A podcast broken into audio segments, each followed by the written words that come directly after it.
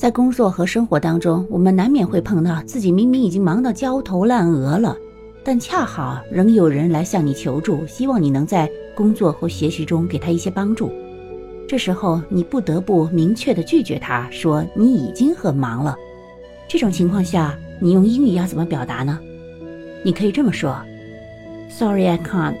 I'm swamped. I'm swamped. 我太忙了。”或者你可以说。Sorry, I'm totally snowed under at work。所以从字面意义上，你就可以理解，我的工作已经像雪花一样的把我埋葬了。或者你还可以说，I've got a lot on my plate。I've got a lot on my plate。你看我盘子里已经这么多了。或者还可以说，Sorry, I'm buried in work。I'm buried in work。或者你还可以说，Sorry。 I'm up to my ears with work. I'm up to my ears with work.